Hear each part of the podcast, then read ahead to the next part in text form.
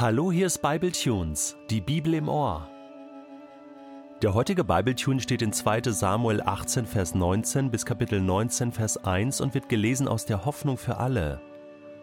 Ahimas, der Sohn von Sadok, bat Joab, gestatte mir zum König nach Mahanaim zu laufen und ihm die gute Nachricht zu bringen, dass der Herr ihm den Sieg über seine Feinde geschenkt hat. Doch Joab wehrte ab. Was du dem König melden musst, ist keine Freudenbotschaft für ihn, denn sein Sohn ist tot ein anderes Mal schicke ich dich gern als Boten zu ihm, aber heute nicht. Dann wandte er sich an seinen äthiopischen Sklaven und befahl ihm, Geh du zum König und berichte, was du gesehen hast. Der Sklave verneigte sich vor Joab und machte sich auf den Weg. Doch Ahimas gab nicht nach. Egal was geschieht, ich laufe ihm hinterher. Noch einmal versuchte Joab ihn zurückzuhalten.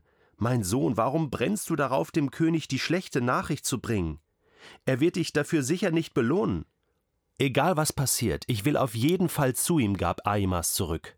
Da ließ Joab ihn gehen. Ahimas schlug den Weg durch die Jordanebene ein und kam schneller voran als der Äthiopier. David saß zwischen dem inneren und dem äußeren Stadttor und wartete. Als der Wächter wieder einmal auf den Turm stieg, um Ausschau zu halten, sah er einen Mann, der allein auf Mahanaim zulief. Er meldete es sofort dem König.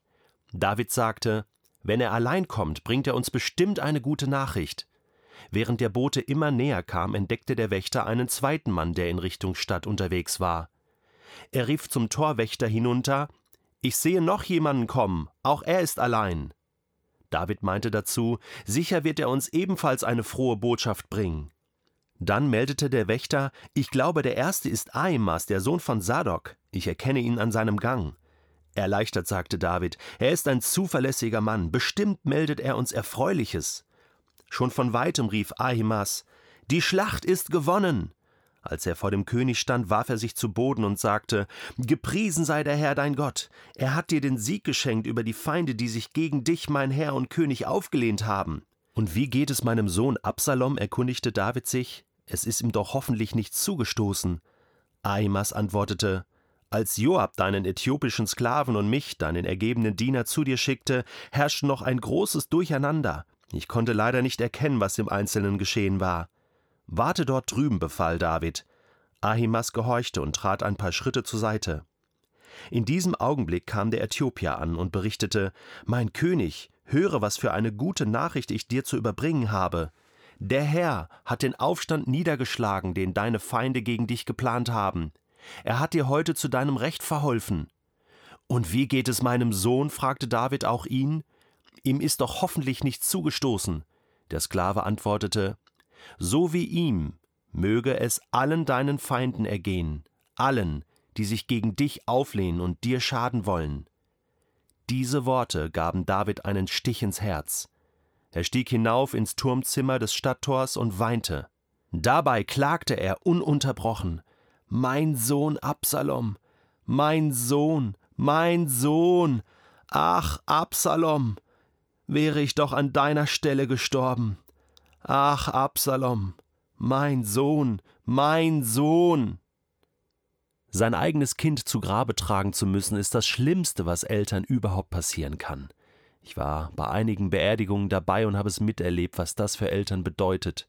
Es ist so schlimm, es ist so traurig und man findet fast keinen Trost.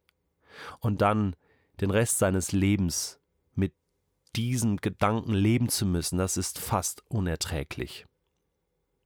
Wir können es gut nachvollziehen, wie es David hier geht, zumal das nun schon sein zweiter Sohn ist, der hier stirbt. Nach Amnon nun auch Absalom. Und es ging ein Stich in sein Herz, durch sein Herz, dieses Herz, was so sehr nach Gott sucht, was sich Gott immer wieder ausliefert, was aber auch so ein egoistisches Herz immer wieder war. Und David wusste natürlich in diesem Moment, er ist nicht ganz unschuldig an diesem Tod, er ist nicht ganz unbeteiligt und das macht es ihm noch schwerer. Er weint, er trauert. So ist das Leben König Davids.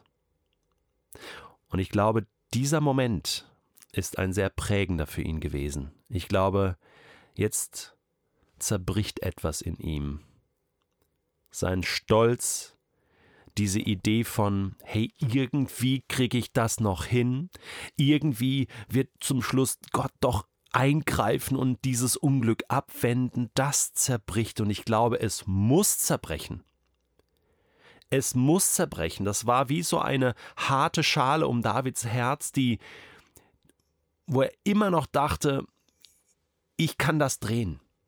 Ich habe zwar einen Fehler gemacht, aber Gott, ich mache das wieder gut. Und, und ich gehe zurück auf den Thron, ich bin ja erwählt und, und wir retten Israel, aber auch Absalom wird gerettet. Ich glaube, er war davon überzeugt. Aber er ahnte schon, er ahnte ja schon. Was ist mit Absalom?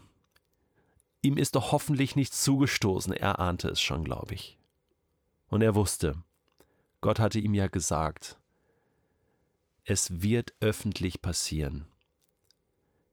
David, du wirst die Folgen deines Handelns tragen müssen. Und ich glaube, dieser Zerbruch, der ist entscheidend in seinem Leben. Ich glaube, David wurde an diesem Tag barmherziger, gnädiger, nicht nur mit sich selbst, sondern auch mit seinen Mitmenschen, mit seinem Volk. Ich glaube, da ist etwas gereift in David. Ja, diese Geschichte bringt einige gute Charaktere hervor, aber auch einige schlechte.